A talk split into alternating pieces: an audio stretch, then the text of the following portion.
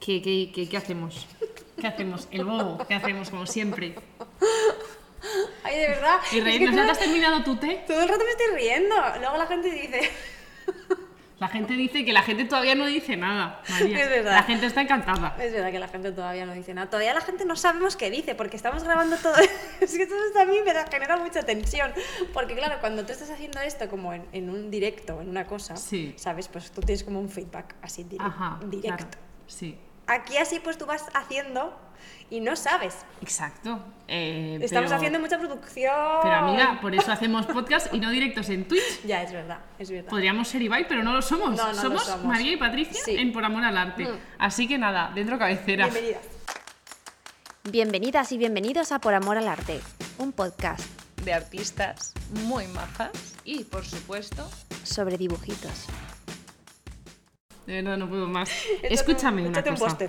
Venga. Vamos a darle la bienvenida Sí. a esta gente. Por favor, bienvenidas, bienvenidos, bienvenides a todo el mundo a este buen podcast, a esta buena sala de la, de la charletada. Exacto. A por amor al arte. Porque si no dices el nombre X. del podcast. A X, amor al arte. X amor al arte. Exacto. ¿De qué? ¿De qué? ¿De qué vamos a hablar hoy? Hoy vamos a hablar eh, de una cosa además que yo no sé si a ti te lo preguntan mucho cada vez que haces ronda de preguntas, no sé qué, no sé cuánto. Es que esta pregunta es eh, matemática. Sale siempre. ¿Qué es el estilo? Wow. ¿Qué es el santo grial de los artistas? El santo grial, ¿eh? ¿Quieres que empecemos ahí por la buena definición raística? Claro, porque sabes que la tengo. Hombre, por. La definición de la RAE. Yo Pues buscando como- siempre la RAE. Sí. No soy muy amiga yo de la RAE, ¿eh? La, hombre, la RAE tiene unos cojonazos, ¿eh? Es que la RAE son todo cojones. Claro, a eso me refiero, que la RAE... En el sentido más eh, Wow. menos figurativo de la Sí, palabra. sí, sí. Pero bueno, vamos a tirar un poco de, pues esta- de este tipo de nomenclaturas, la verdad. Sí, que no acepta, por ejemplo, el lenguaje inclusivo la RAE, No. pero acepta palabras como concreta. Sí, porque, porque piensa que, bueno, pues esta- estar del lado del pueblo. concreta lo aceptamos, pero eh, No. utilizar eh, la E No. para hacerlo más... No. Hasta que no Pero- diluyamos un poco esto del género, eh, bueno, vamos a tener este tipo de, pro- Sí, sí, de sí. problemitis. Exacto, pero eso, concreta siempre. Sí, concretas. Eh, según la RAE, eh, la definición estricta de estilo es carácter propio que da a sus obras un artista plástico o músico. Y otra definición es conjunto de características que identifican la tendencia artística de una época o de un género o de un autor. Qué de cosis, ¿eh? Y entonces hacemos la siguiente pregunta. ¿Qué es el carácter propio? Carácter propio, ¿eh? así. Madre o mía. sea, es como... Es que el estilo realmente, como definición, como lo que es, es una cosa muy abstracta. Muchísimo. Porque cada persona tiene un estilo que se puede definir de una forma diferente y que se puede identificar por una cosa totalmente diferente a la de otro artista. O sea, tú y yo podemos hacer, por ejemplo, el mismo dibujo, con los mismos colores, con lo mismo tal. Se va a notar que es tuyo y se va a notar que es mío. Total. Entonces, es una definición muy complicada. A ver, yo Para durante- ti, ¿qué es el estilo, Claro, yo, María? yo durante mucho tiempo eh, he pensado que era algo como necesario de encontrar, ¿no? Como aquello que te define. Eh, La meta. Como, un- como tu nombre, de repente, como encontrar tu nombre. ¿Qué pasa? Que mm, cada vez que voy como investigando más, hablando con más compañeras y compañeros acerca de sus obras, viendo también cómo trabajan otro tipo de artistas y demás, me voy dando cuenta de que quizás el estilo em, no es más que, que una serie de, de manías y de errores que asociamos como nuestros y que repetimos. Es un poco como nuestro espacio físico de, de sentirnos bien, ¿no? Como a gusto, es nuestro espacio seguro. Entonces, eh, bueno, pues creo que es, es como encontrar un discurso, como una forma de hablar, como un Sí. idioma, pero no, no, no creo, no pienso que sea necesario, ¿eh? No pienso que sea necesario. Lo que pasa, es que no sé si aquí estoy adelantándome o no, pero... mm, Y si, si no, da y si igual, no, porque lo luego mismo. vamos a volver. Exacto, vamos de sí. punto A, B, C, luego volvemos al C, luego Tenemos a un guion que básicamente... eh, Es lo que, ve- lo- es lo que, ve- yo, que yo lo escriba, pero que María de repente, pues hoy decida pasárselo por el forro, ¿verdad?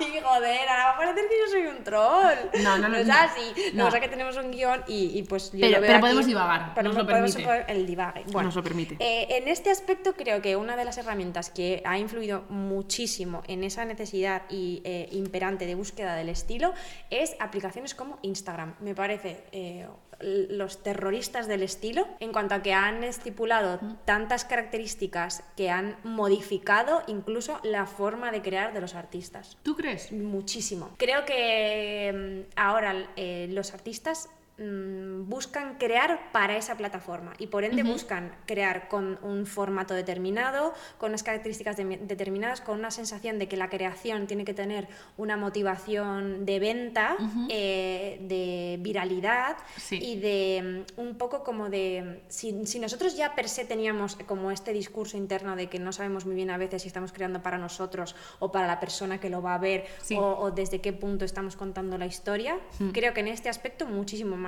porque estamos literalmente eh, poniéndonos en la piel todo el rato de la persona que va a consumir ese, ese mm, producto. A ver, yo coincido contigo en algunas cosas, Venga. pero en otras no. Vale, A ver, no en Dios plan- mío. no, no en, ese- en el sentido estricto para la discordia ni nada de Vale. eso, sino que simplemente eh, para mí el estilo es otra cosa. Vale. También es verdad porque mi camino hacia el estilo ha sido totalmente diferente. Diferente. Porque es verdad que luego hablaremos de cómo lo hemos encontrado cada Vale. una. Eh, pero como yo creo que la búsqueda del estilo de cada uno es, una, es algo muy personal, Total. creo que ahí hay un, un punto en el que la definición no es lo mismo, no, No, es no, lo no, mismo para todo el para nada. mundo. Yo defino el estilo como ese momento en el que alguien identifica mi, mi obra como que es mía y no, por ejemplo, tuya. Vale. O sea, e- es ese conjunto de factores que la gente diga, ah, vale, esto es de, esto es de Patri. Entonces, ¿qué es lo que define eh, mi estilo para que la gente, por ejemplo, sepa que es mío?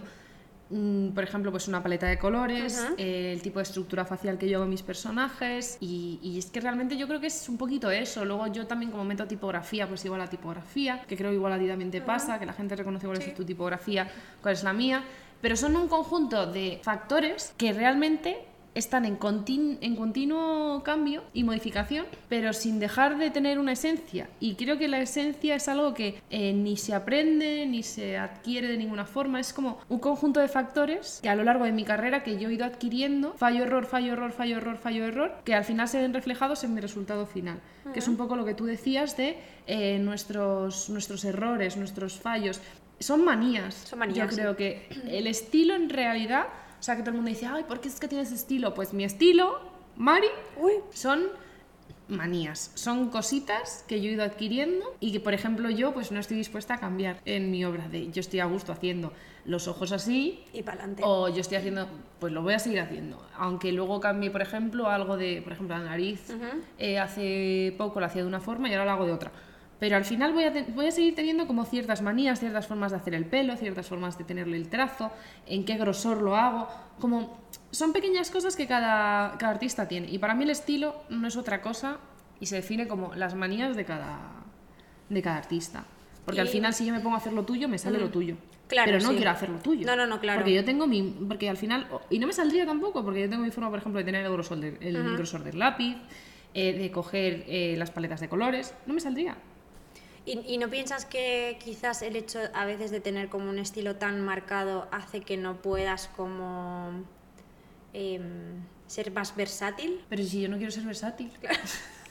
Perdón. eh, a ver, La pero, pero- versatilidad pero- es una mierda. No, pero. eh, O sea, que crees que la versatilidad no es, no es necesaria. A ver, es que es lo. O sea, hay- es una cosa que a mí me pasa cuando he dado clases a, a mis alumnas que me decían, y a ver, es que a mí me gusta esto y otro. Y digo, vale, toca lo que quieras Vale. de tus estilos artísticos.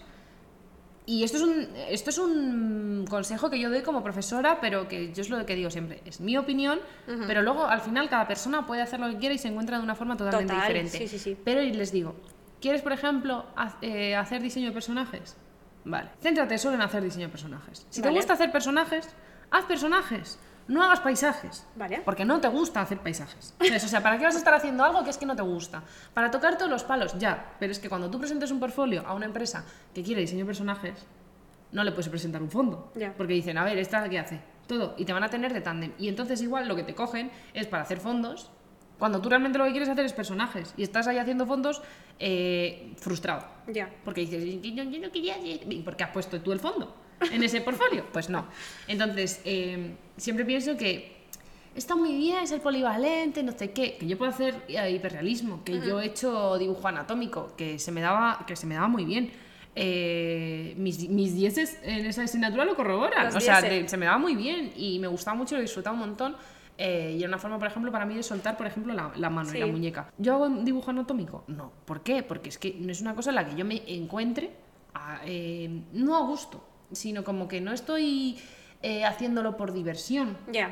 No lo hago de forma relajada, que digo, ay, es que me encanta hacer a un modelo al natural, de repente aquí tal, la pose, eh, 15 minutos, y... pues no me gusta, porque no es algo con lo que yo me encuentre a gusto. Entonces el estilo también es encontrar algo lo que tú te encuentres a gusto. Y la polivalencia a mí, a mí es que me... Que no. No lo entiendo. O sea, me gusta, por ejemplo, yo veo que tú haces, por ejemplo, cosas al digital, eh, pero luego, por ejemplo, utilizas otros soportes. Sí. Pero para mí, eso no, para mí eso no es polivalencia Claro. en el sentido de, tú sigues haciendo tu movida. Claro, exacto. O sea, tú no dejas de hacer tus ilustraciones, o sea, ya sea pues eso, en un skate, en una madera, sigue siendo tu estilo. O sea que entiendes que el estilo también alberga la temática, no solo, no solo la técnica o la forma de que tú tengas de expresar, la Sí. paleta de color, sino que tiene que haber como una temática. Una temática. Claro. Sí, pequeñas firmas eh, que tú vayas dejando por tus obras. Para mí eso es el estilo, porque es que al final es lo que te identifica como artista. Si tú haces un día hiperrealismo, un día cartoon, un día... Pues yo me pierdo, yo me desubico, entonces dices, sí, pero mira, sabe hacer de todo y yo. Claro. Ya, pero es que si de todo, por ejemplo, no destacas en nada. ¿Dónde, ¿Dónde queda ahí? ¿Sabes qué, qué es más importante? ¿Que sepas hacer de todo? Es mi opinión, o sea, Vale. también corrígeme Verás, si a ti no te parece. Dime tú si a ti no te parece y todas estas cosas. Eh, pero que es mi opinión en el sentido que, que yo pienso que es mejor ser concreto en algo que hacer como un montón de cosas. A ver, yo creo que, que en general hay que buscar, eh, siempre que puedas, evidentemente, pasártelo bien con lo que haces. Eso Sí, es fundamental, súper fundamental. fundamental. El poder disfrutar con lo que estás haciendo, ya, ya que tienes que, mm, sobre todo cuando nos dedicamos a la parte creativa, pues que en general se lleva mucha parte de nuestra parte mm, sentimental y demás, personal, y mucho. personal, pues poder canalizarlo ahí de forma que, que sean cosas en las que te sientas cómoda y Hmm. cómodo y sentirte un poco mm, abrigado en ese aspecto. Pero, pero siento que la versatilidad, dependiendo del sector en el que trabajes, creo que puede ser algo bastante, mm, bastante dinámico en cuanto a que si estás de repente trabajando en equipo, en, Hmm. en algo de animación, por ejemplo, y, y puedes apoyar no solo al equipo de diseño de personajes, sino que hay eh, parte de desarrollo en concept en, la- en el que puedes estar y demás, pues hombre, creo que te da también como un prisma un poco más amplio en el sentido de, si Hmm. tienes que trabajar en equipo. Otra cosa es que tu finalidad sea hacer diseño de personajes, entonces ahí te Hmm. diría, pues hombre, evidentemente, todo lo que sea buscar, ¿no? Ese espacio como Sí. del que hablabas tú, de, de decir, sí que es verdad que técnicamente podría absorber otro tipo de, proyectos, claro. pero, pero es aquí donde siento que, que puedo... Claro. También como deformar esa parte que tengo técnica y llevármela a mi lenguaje. A mí Sí. eso me parece genial. Claro, Pero- o sea, yo no digo que, por ejemplo, tú no puedas eh, tener ese conocimiento Sí. para hacer y esa habilidad. Vale. Solo que digo que si tú realmente quieres hacer, eh, por ejemplo, lo que digo, eh, concept art, pero quieres especializarte en diseño de mm, personajes, hay una parte fundamental para mí que es la especialización. Totalmente. ¿no? Por ejemplo, mi dibujo es infantil, pues de repente no voy a hacer adulto Claro. porque eh, tampoco me va a servir para representar lo que es mi trabajo y lo que quiero hacer. Eh, pero sí que, por ejemplo, eh, yo trabajé hace relativamente poco en un videojuego y yo hacía concept art y era diseñadora de personajes, pero sí que es verdad que en el equipo decíamos, si necesitáis apoyo para hacer props, props son Sí, eh, los objet- objetos. objetos, eh, puede ser armas, puede ser utensilios, Puede lo ser que coches. sea, puede ser hasta una sartén, Whatever. Eh, una plancha. Sí. Puede ser Una todo, buena puede ser un moco, lo que quieras. Eh, pues también lo puedo hacer. Y es verdad que sí, eh, siempre se busca que el equipo sea polivalente en el sentido de que puedan echar una mano eh, para todo lo demás. Pero para eso, por ejemplo, en los sectores se divide. Eh, hay gente que se dedica a los background, hay gente que se dedica a los props, hay gente que se dedica a los personajes, porque cada persona tiene que ser de lo suyo. ¿Que luego se necesita apoyo? Pues está muy bien que tú lo sepas hacer. Pero también es verdad que, por ejemplo, si haces un videojuego y es así como con temática mm, y estilo como muy cartoon o muy infantil, pues de nada te va a servir que hagas realismo, No, no, querido. obvio, claro. Sí que es verdad que a lo mejor a la hora de eh, poder entender mejor la luz, no sé qué, pues hay ciertas cosas que dices, sí, esto- Obvio. todo lo que sea técnica te va, te va a ayudar, Claro. pero, to- pero todo lo que sea enfocarte en, en lo que te gusta hacer y en lo que Hmm. ves que también te es, te es más fácil, mejor, porque vas a coger también un ritmo de trabajo y un workflow Claro. que va a ayudar a que puedas sacar mm, eh, un mayor eh, número de trabajos en, en un menor tiempo posible. Sí. Yo es una cosa que también digo siempre mucho cuando doy clases, que es que, por ejemplo, para yo saber hacer cartoon y saber hacer como esos personajes con eh, cabezones, los bracitos más- y las manitas, primero hay que tener, por ejemplo, una base de anatomía. Y les digo siempre que es fundamental. Que busquen cursos de anatomía, clases de anatomía, para hacer dibujo anatómico. Sí. Porque es muy necesario saber cómo se comporta el, el cuerpo de forma real Sí. para luego tú poder deformarlo. Exacto. Porque por mucho que sea cartoon, el codo de repente no lo puedes dislocar. No, no, no. Eh, un brazo no puede ser más, más largo que Sí. otro. A no ser que esté puedes- justificado, es decir, la estructura Claro. tiene que dominar ahí, o sea, tiene que haber como un Claro. patrón de movimiento y que, y que esté un poco, pues eso. Claro, pero para todo eso tienes que conocer el movimiento, tienes que conocer la estructura, porque es muy importante empezar, pues eso, la no puedes empezar la casa por el tejado. Ojo. Eso es eh, Eso- consejo de, eso, madre. Consejo de madre. Yo pues eh, diré muchos refranes en este podcast.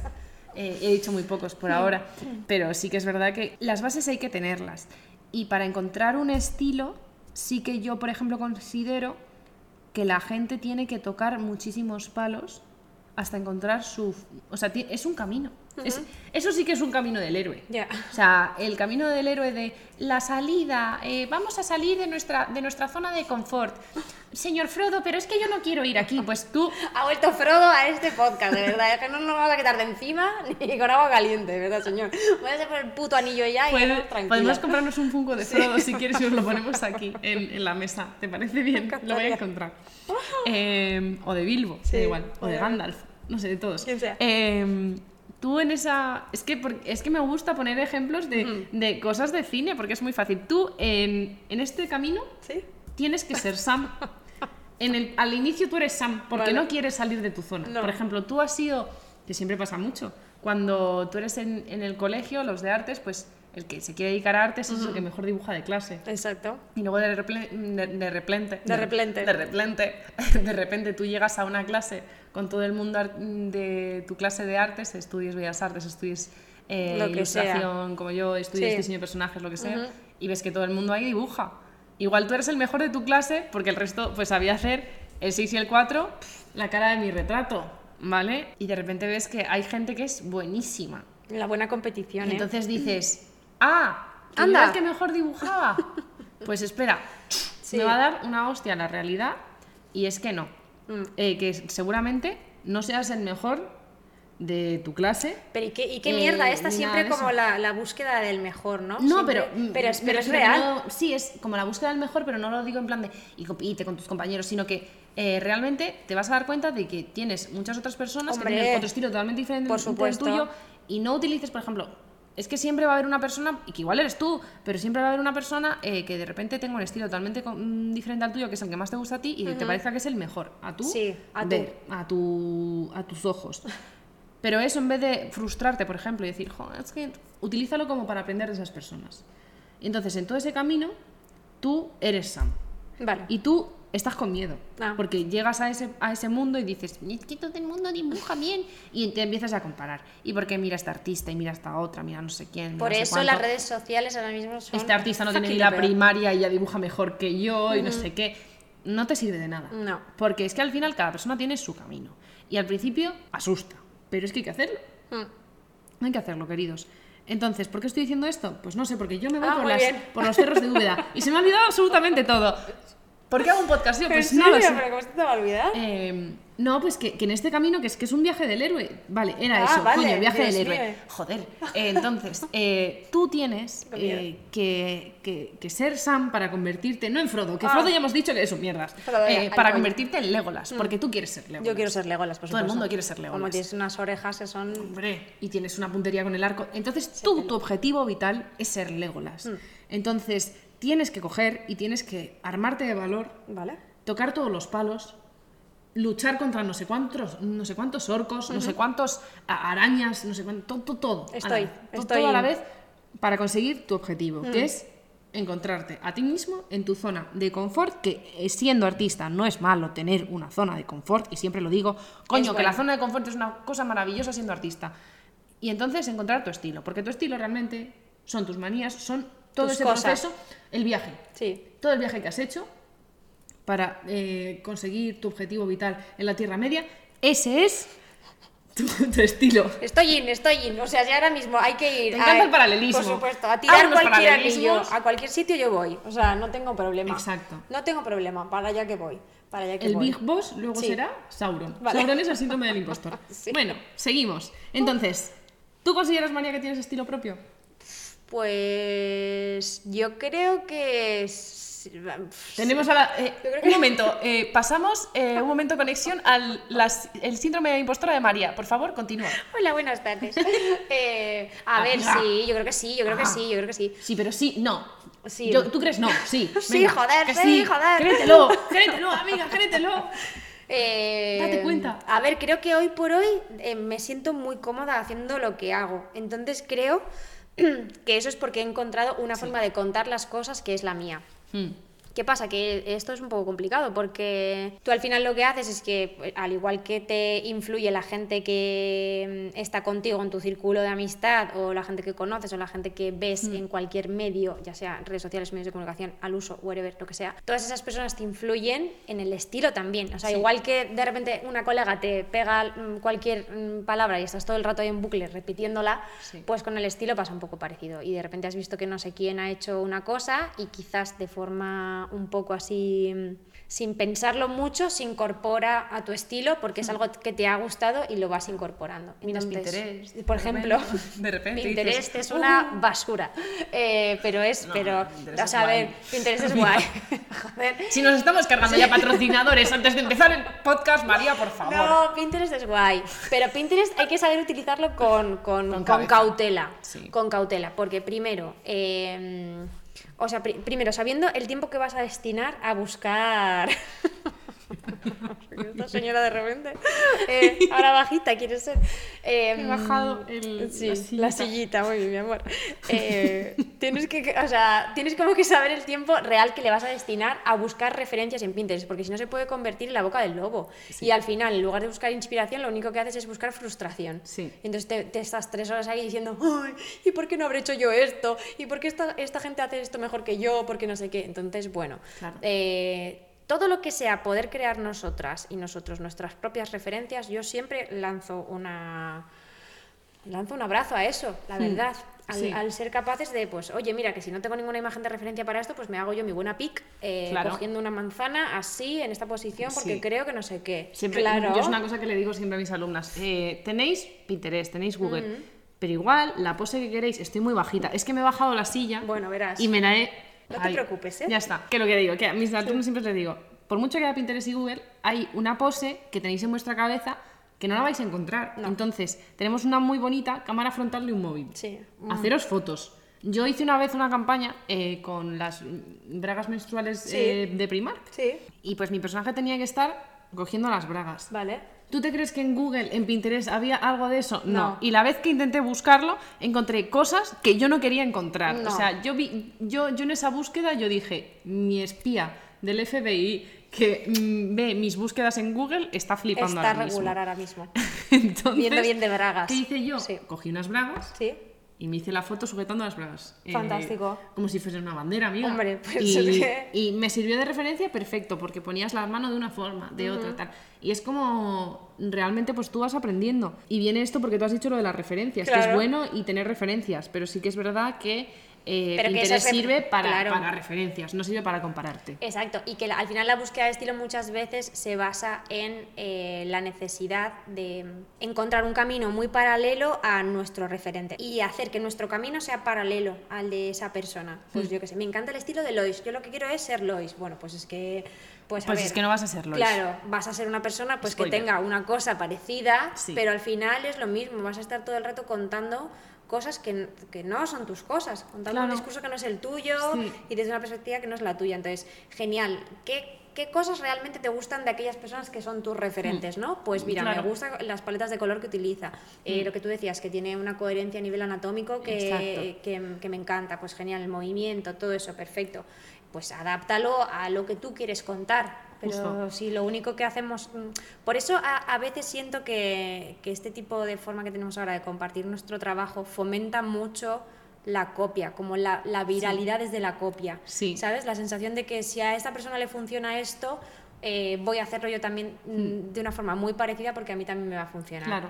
Entonces siento que no hay tanto la Hay mucha búsqueda. combinación, Claro, no hay mucha tanto la búsqueda del discurso, sino más la búsqueda de algo simplemente que sea bonito formalmente y fácilmente consumible. Ese era el último punto del guion. Vale, el guion, guion, guion.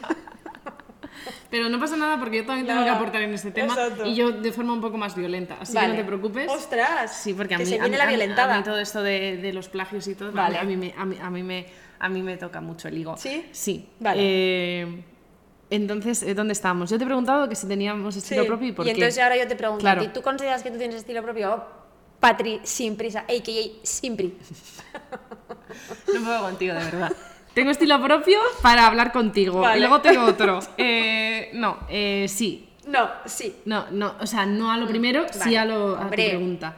Yo creo que sí. por supuesto. Y me ha costado. Hombre, Me ha costado, yo creo que hasta este último año no ha, ha- Sí. ha habido ahí una buena definición de lo que es el estilo. Porque yo no estaba del todo a gusto eh, haciendo las ilustraciones que hacía. Vale. En el sentido de que me gustaba eh, con ello, pero al final había un punto en esa ilustración, cuando lo hacía antes a tinta plana, vale. que me, que me acababa aburriendo, me acababa cansando. Digo, joder, qué coñazo otra vez. Eh, volver a. Tengo que ahora ponerme a hacer, por ejemplo, la ropa así con tinta plana y darle volumen y no sé qué, no sé cuánto. Y me daba mucha pereza. Había un punto en, el- en la ilustración que me daba pereza. Me gustaba el resultado final, Ok. pero me daba mucha pereza. Entonces eh, he descubierto en este maravilloso mm, proceso que me gustaba mucho como yo hacía la línea Sí. y luego yo al final la acababa quitando con la tinta plana. Vale. Y luego un día decidí dejarla y dije, Hombre, ¿y por qué he estado yo como una imbécil quitando la, quitando la línea todos estos años? Y de repente me di cuenta de que es, un, e- es que es un camino maravilloso, precioso. Y yo, forever con la línea, a nivel pictórico, a nivel, a nivel, por ejemplo, para subir a redes sociales o para hacerme mis buenos bocetos, Sí. es línea. siempre línea. Línea. Más sí. que color. Más que. No, línea, sea, en el que- sentido de dejar la línea Vale. y luego eh, poner las paletas de colores que a mí me gusta, que son así como tipo pastel y todo esto. Eh, y luego para cosas, por ejemplo, más portadas o cosas así, sí que me gusta utilizar tintas planas, pero para cosas como muy puntuales, no para ilustraciones todo el rato, para el día a día o para hacer mis viñetas. Es que yo, yo por ejemplo, veía que las viñetas no me quedaban bien con tintas planas, me gustaba más que fuese más tipo cómic. Y luego además eh, he ido adquiriendo una paletita así como con rositas, azulitos, amarillitos. Todo cuquito. todo muy cuquito, todo muy tarta de fresa. Bueno, todo muy de Flandes. Eh, luego la gente me escucha hablar y, me- me- soy- y no, y dices, pero ¿dónde está tarta de fresa? Pues tarta de fresa se fue, se destruyó. Pero Es esa señora. mi actitud eh, en realidad es eh, intentar ser lo más pastelito posible con mis ilustraciones. En la vida real luego es todo mentira. Cuando abro la boca ya se nota. Pero sí, yo creo que ya, ya sí. Ya sí. Ha costado, pero ya costado. sí. Ha sido un proceso largo. También el estilo tiene que ver como con lo que creamos después de la marca personal, que a mí no me parece lo mismo. Vale. ¿A ti te parece lo mismo la marca personal que el estilo? Porque entonces ya... No. No, ¿no? Yo creo que ya una vez que hemos conseguido como el estilo, ¿vale? Ese es uno de los pasos. ¿no? Vale. Hay que cumplir pasitos. Tacatá. Tacatá, lo que he dicho, el viaje del héroe. El punto intermedio es cuando ya has conseguido la marca personal, más o menos, yo creo. Como estamos en el medio y ya llegando al final Vale. que es eh, como crear una marca personal y tal. ¿Tú consideras que tienes una marca personal y si la tienes, cómo crees que en tu obra ha influido el tener esa marca personal? Porque yo te veo a ti, yo veo todo lo que haces y yo sí que considero que tienes una marca personal del carajo. O sea, se nota. Y se nota la marca personal customizarte en todas las cosas que haces. O sea, Ah. desde el mínimo, mínimo logo hasta los colores, hasta todo. A ver, yo es que, claro, para mí como que la marca personal es, eh, casi que te diría que va incluso antes que el estilo. Sí. ¿Tú crees? Yo creo que sí, es decir, yo creo que es como la estructura sobre la que se, sobre la que se posa todo lo demás, ¿no? Como que tú defines cuáles son un poco como tus valores o a qué le das importancia y sobre esa estructura se genera el estilo, ¿no?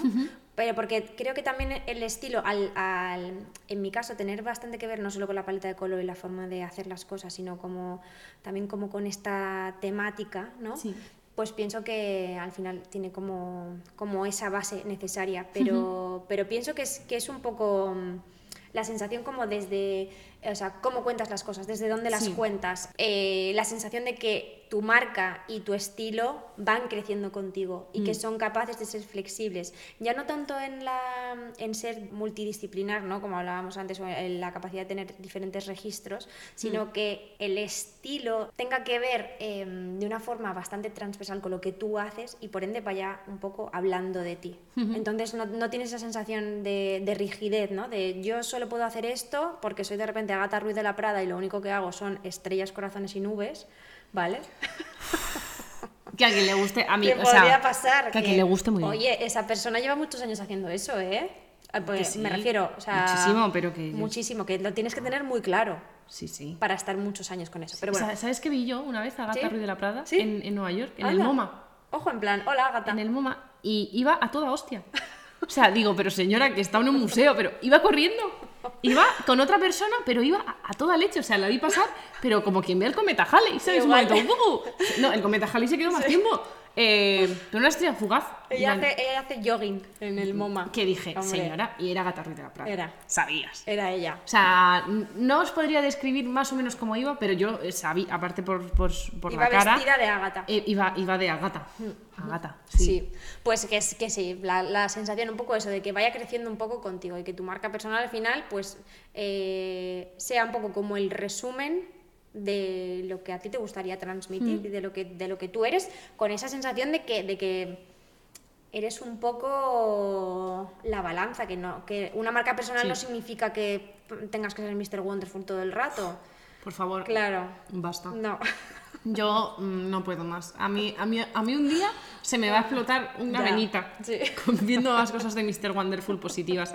Pero es una positividad tan tóxica Sí. que es que me da, a, a- mí me entran náuseas. Es que es chunga. Que igual yo soy porque- hater, ¿eh? Mm. No, no, no, no, pero fíjate que, que tanto, tanto tu perfil como el mío son dos, son dos perfiles bastante friendly Sí. en ese aspecto. Sí, a ver. Que somos muy cute. Somos como- sí, nos gusta lo cute. Claro, pero aún así, Nos conoces y luego es mentira. claro, somos dos putos demonios. Los gremlins mojados. Siempre digo que somos los gremlins mojados. Eh, que aunque seamos eh, muy friendly, pues eh, esa sensación de que no... O sea, esa capacidad de poder ser un poco versátil. Sí, yo, a ver, eh, coincido contigo en algunas cosas. Bueno, no en en este- todas, me en pasa to- en este todas. programa. Vete de mi porque- programa. De nuestro programa. de mi programa. ¿Qué haces? No lo sé. Considero que la marca personal es justo, o sea, de, esas, de, de esa, de esa frase, de, esa, frase. de, esa de ese conjunto de palabras, Vale. es mucho lo segundo, es como tú eres como persona Vale. y como tú lo reflejas en tu estilo. Pero sí que es verdad que yo creo que más que antes, Sí. nace después. Vale. Porque tú primero con tu estilo es como que ya te defines a ti misma como artista y todas estas cosas, entonces luego ya con la marca personal es darle ese punto más humano a lo que tú haces Vale. y que se vea un poco reflejado. Al final la marca personal también es la forma en la que hablamos, la forma en la que nos dirigimos, la forma en la que todo eso al final lo representamos en, en papel, en digital, bueno, ya me entiendes, con papel. Voy a decir en papel aunque Vale. no sea técnicamente papel. Porque yo creo que ese pozo de personalidad se, se ve reflejado. Y es verdad, dices, bueno, pero es que la personalidad la tienes siempre. Claro, pero mm, también considero que cuando tú te estás mm, construyendo y deconstruyendo y volviendo a construir como artista, tienes momentos en los que te estás encontrando también a ti mismo con lo que eres feliz, no eres feliz, todas estas cosas.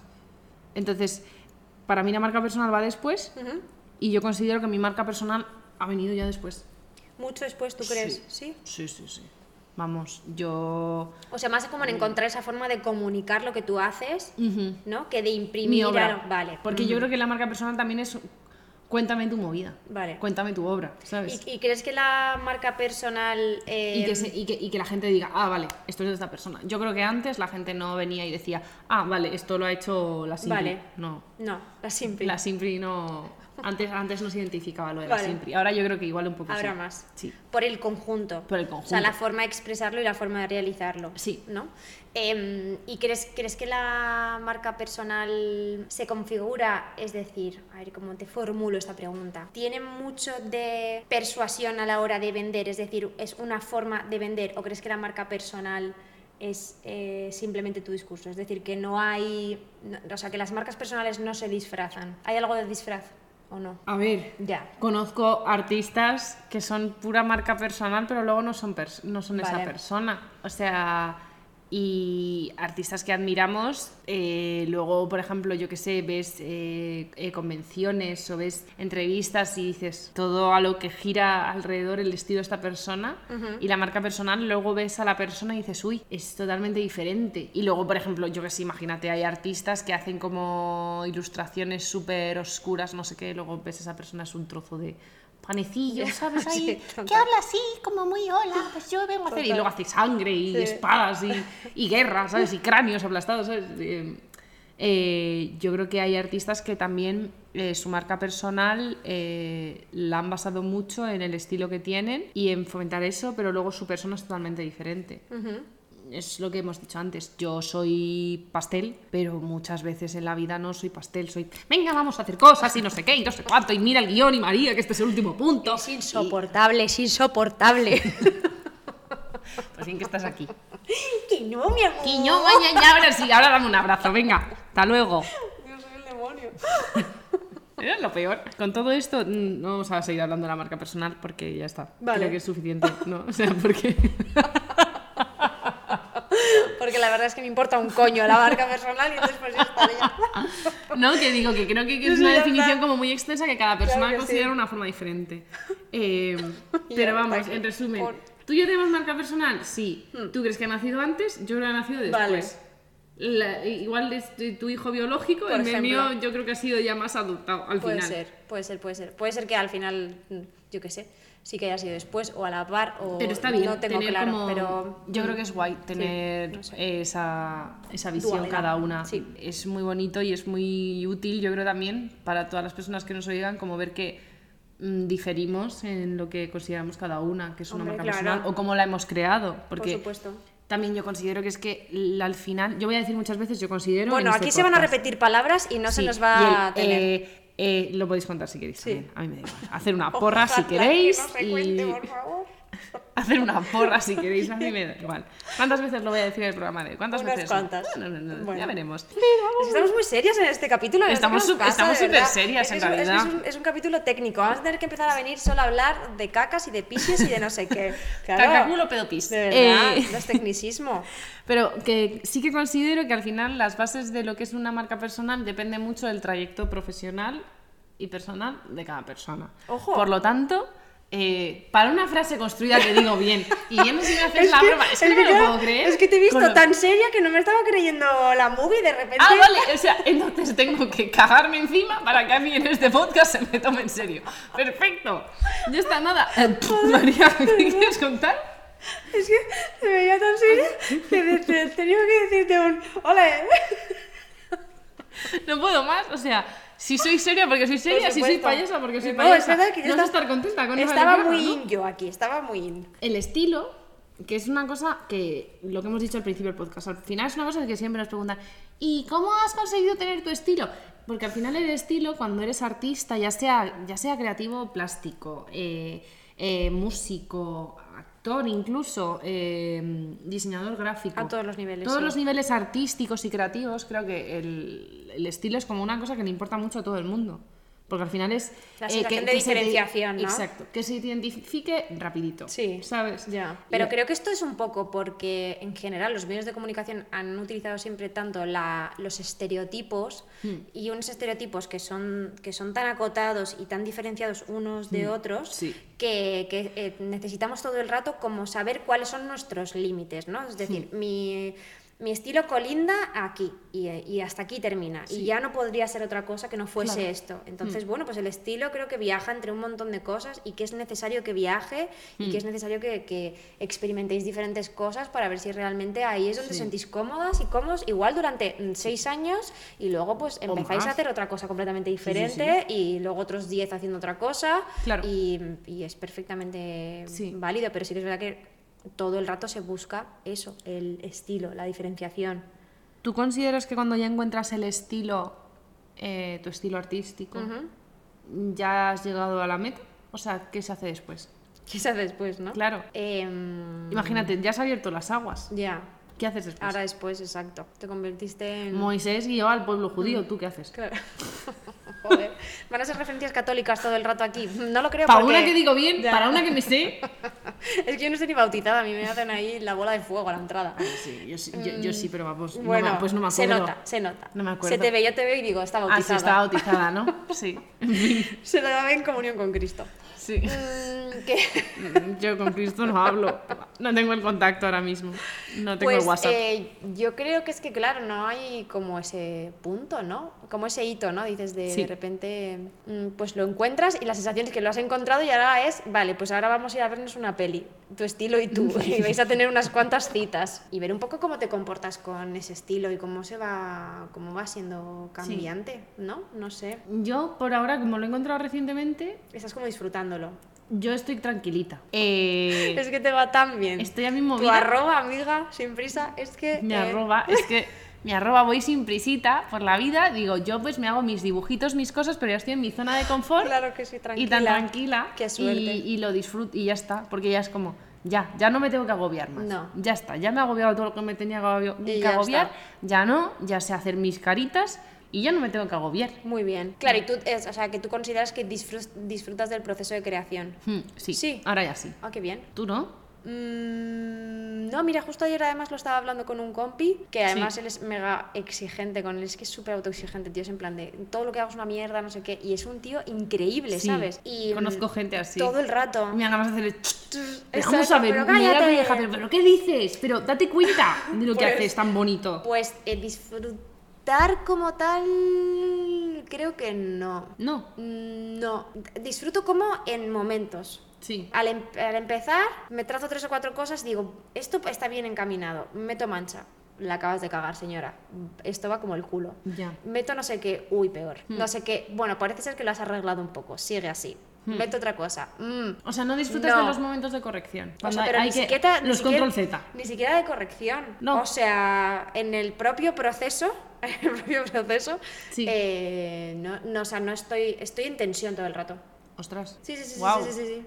Fíjate que yo te, yo te quería como por una persona mucho más calmadita. Como mucho más sentido. fluyendo, ¿no? Sí, mucho Mm. más fluyendo. No, para nada, para nada, para nada. Wow. No, no, de hecho para mí es como una sensación de contención, de voy a ver cómo voy a ser capaz de, de sacar un poco esto eh, sabiendo en qué, en qué forma y en qué Uy, formato y todo eso, pero, pero no, en, gen- en general no, o sea, no tengo la sensación de la gente cuando dice, joder, qué bien, mm, ahora te pondrás a dibujar y lo disfrutarás un montón, ¿no? Y tenemos esta idea un poco Mm, sí. idílica del artista que saca su lienzo y no sé qué, y yo eh, digo, madre mía, veo ese lienzo en blanco y digo, bueno, es Ya. que me va a dar un parraque.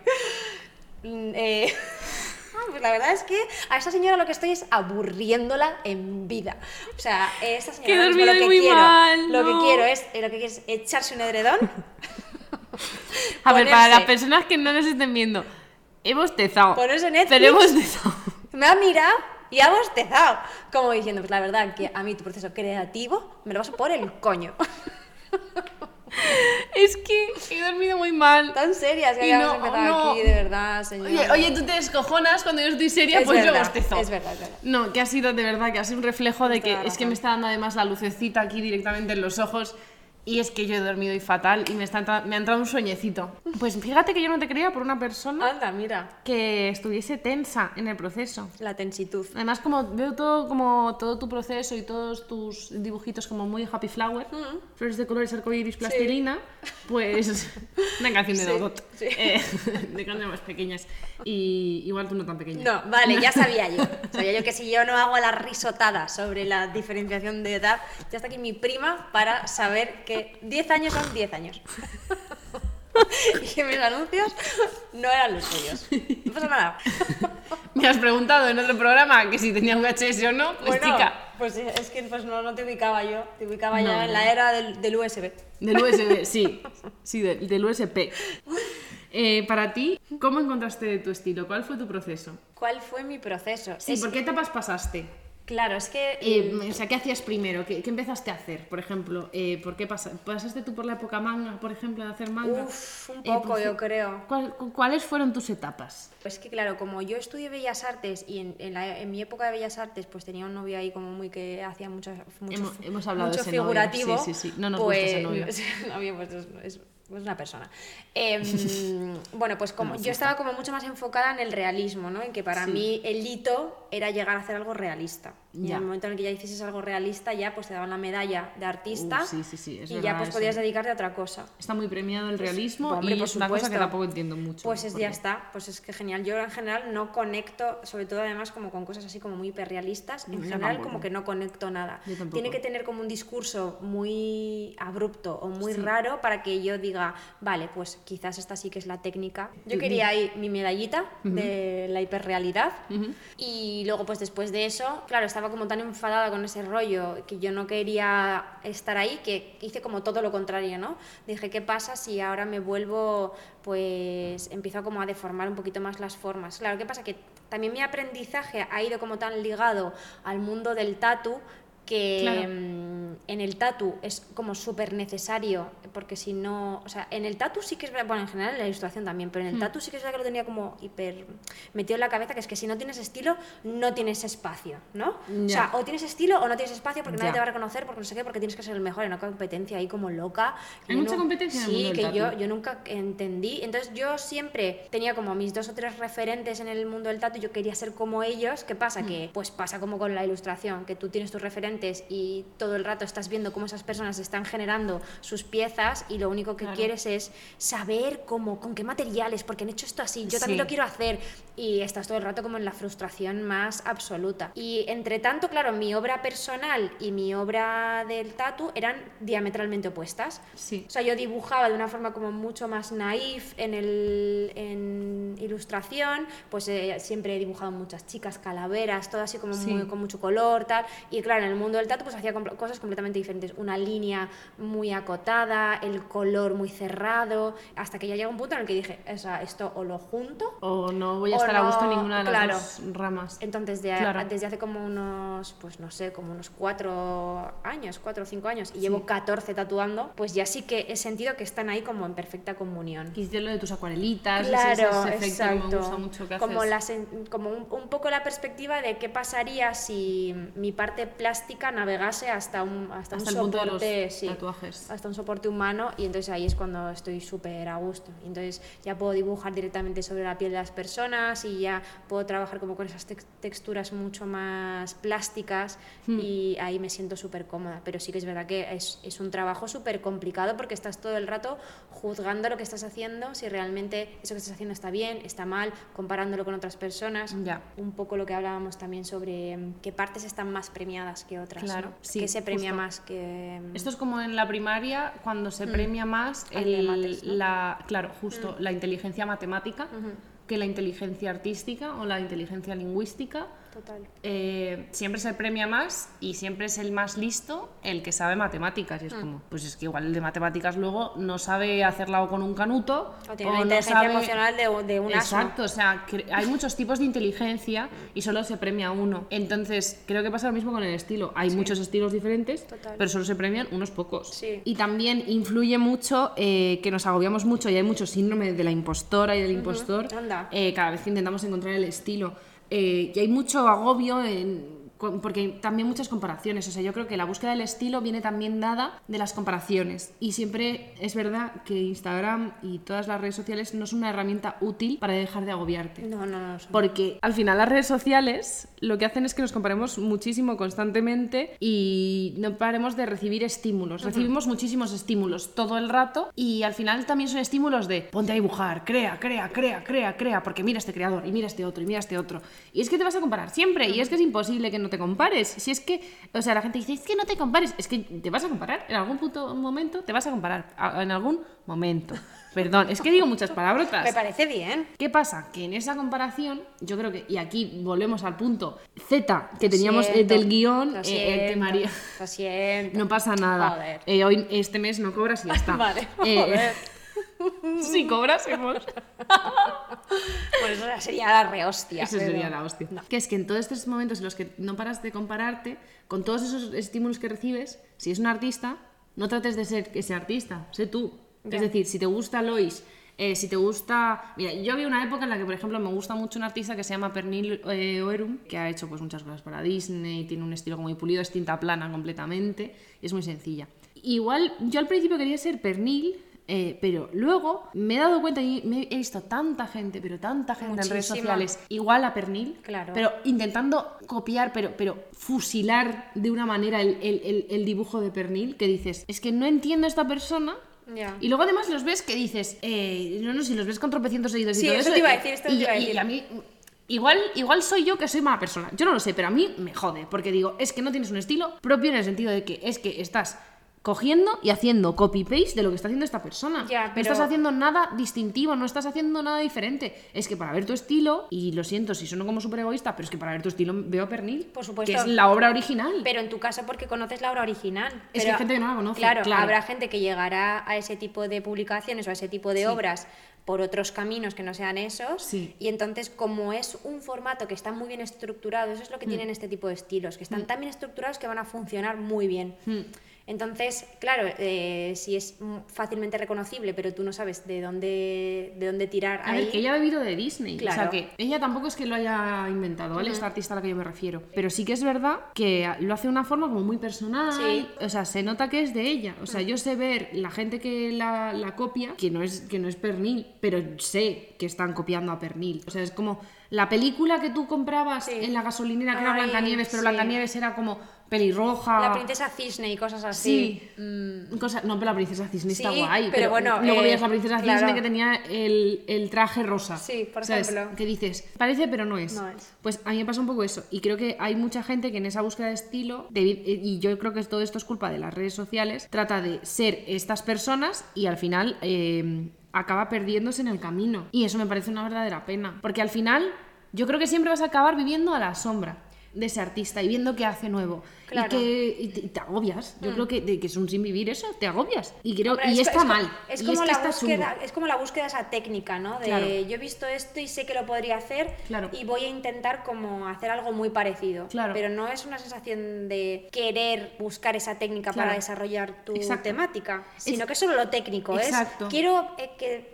la el formato, sí, el formato sea eso. igual. Es que es una, hay una línea muy fina entre lo que es un plagio, que un plagio ya es copiar y pegar, Sí. ¿vale? Eh, la inspiración y que seas la, segun- eh, la segunda asistente de esa persona. Sí. Eh, tú puedes coger inspiración. A mí me inspira Total. mucho Pernil. Claro. Pero mm, me di cuenta, a mí me agobiaba mucho ya y llegué a un punto que dije, es que, es que en realidad yo no quiero ser, ser Pernil, quiero contar mi movida y que se crea que sí, que soy yo. Y por ejemplo, yo ahora, por ejemplo, en mi obra me baso mucho en Fran, Fran Maneses, Sí. en Franert. Me gusta muchísimo lo que hace y, por ejemplo, eh, ahora las viñetas que hago, que hago pequeños objetos de mi día a día y Sí. tal, eh, es mm, porque una vez vi que ella hacía pues en su sketchbook como muchas cositas de objetitos y a ella y no sé qué, no sé cuánto y dije, me gusta esto porque a mí me gusta también hacer objetitos. Vale. Entonces, ¿cómo lo puedo combinar yo a mi estilo sin eh, que sea eh, coger y decir, venga, copiar, pegar, hacer exactamente lo mismo que hace Fran y, y que por lo menos eh, yo estar a gusto con algo que sé que quiero hacer de esta artista? Total. Y no copiarla,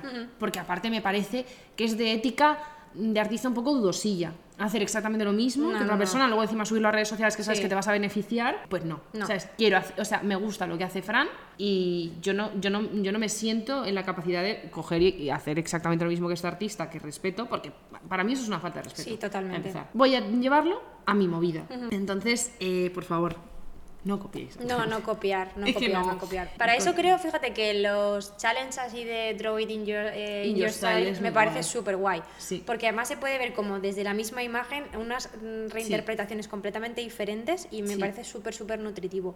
Y al respecto de lo que hablabas tú de lo de la copia, la inspiración y demás, yo, mm, Mol, mi profe de dibujo, desde aquí le mando un saludo, Mm. em, siempre nos decía un poco como tirad de ese hilo, ¿no? Tirad Mm. del hilo de la inspiración y ved eh, Claro. hasta, hasta el punto en el que realmente empiezan a hacer eso, ¿no? O sea, porque no es Claro. un artista de ahora, sino que ese artista se, se ha inspirado en otro, y en otro, Claro. y en otro, y en otro. Entonces, si somos capaces también un poco de ir al, al esquema base, pues vamos a ver qué cosas de ahí son realmente las, las que nos influyen y las que nos interesan y empezar a, a implementarlas en nuestro estilo. Que también es, es interesante eh, saber de dónde beben los artistas que, que nos sí. inspiran, porque, porque así partimos de unas referencias. Claro, como ¿Vale? consejo final Sí. a la gente que te dice, y el estilo, y es importante, y porque es que me agobio tal, ¿qué le darías de consejo tú?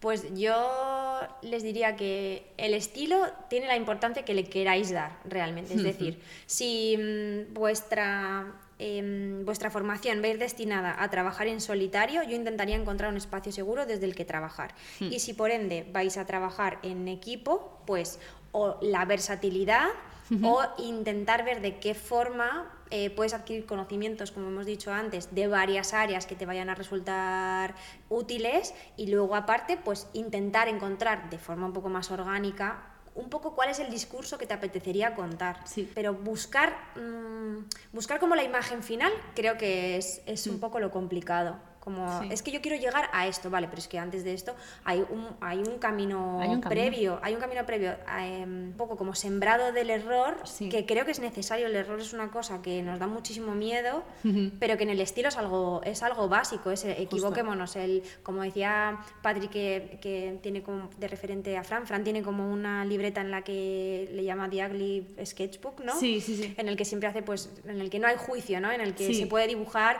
sin que se diga si estos dibujos son feos o, o no lo son, o están Sí. bonitos o no lo son. Entonces, tener eh, esa capacidad para equivocarse creo Claro. que es un camino muy bonito en, en buscar probar del todo. estilo. Sí. También. Yo, si tengo que dar un consejo, es que es- lo prueben todo primero, a refiriéndome a las cosas artísticas. Probar todo, de drogas no. Bueno, es que de verdad, Eh. es que aquí siempre hay espacio para... Siempre hay espacio, Siempre hay espacio espacio. para desvariar. Pero sí que es verdad que probéis primero todo, porque si no probáis primero todo no vais a saber lo que os gusta. Claro. Y sobre todo, no os fijéis en quien tenéis al lado, en quien tenéis... eh, o sea, no queráis ser el que tenéis al lado, no queráis ser la persona que veis en redes sociales que admiráis muchísimo. Queréis ser vosotros y de esas personas que tenéis al lado o en redes sociales, aprended. Perfecto. Porque eso creo que lo dije en el capítulo sobre la salud mental y sí. estas cosas. Cuando yo me comparaba con compañeras mías, nada salía. Y cuando dejé de compararme, todo salió. Claro. Entonces, no compararse es muy importante y que, que puede ser el salto grial de la ilustración, pero que realmente eh, mm, el estilo lo encuentras cuando menos te lo esperas. Cuando no estás buscando, eh, ya está. Pero lo principal es que estés a gusto. Sí, Todo el rato con lo que haces. Si no estás claro. a gusto ilustrando, no te sirve de nada. Sí, porque es eso, ¿no? Que al final es como encontrar la zona desde donde te sientes más sincera Claro. y más sincero y... ¿Y qué quieres contar? Claro. Es muy importante saber qué quieres contar y que la gente sepa también quién eres con lo que cuentas y con el mensaje que quieres dar como persona con lo que haces. Sí, Y ya está. y ya está. Y ya he dicho todo y hoy me he puesto muy seria. Sí, muy tensas hemos estado hoy, como muy... eh, No hemos estado tensas, hemos estado no tensas, serias. como muy eso, muy académicas. Muy académicas, muy aca- hemos puesto la definición de la RAE. No pasa nada. Pero luego, luego bostezado y me has echado la Sí, bronca. en el siguiente capítulo pues nos echaremos unos jajas y así iremos nivelando, Exacto. nivelando el tema. Genial. Bueno, pues yo, yo creo Pues que ya. Pues que muchas gracias, que nos vemos en el próximo capítulo, que os, os- os leeremos en redes sociales, compartid si estáis escuchando este buen podcast Exacto. y apoyadnos pues, con, con unos buenos corazones, donde pueda ser. Sí, corazones en todos lados. Corazones en todos lados. Nos vemos en el siguiente episodio. Muchísimas gracias. Chao, chao. Besos, chao. Adiós.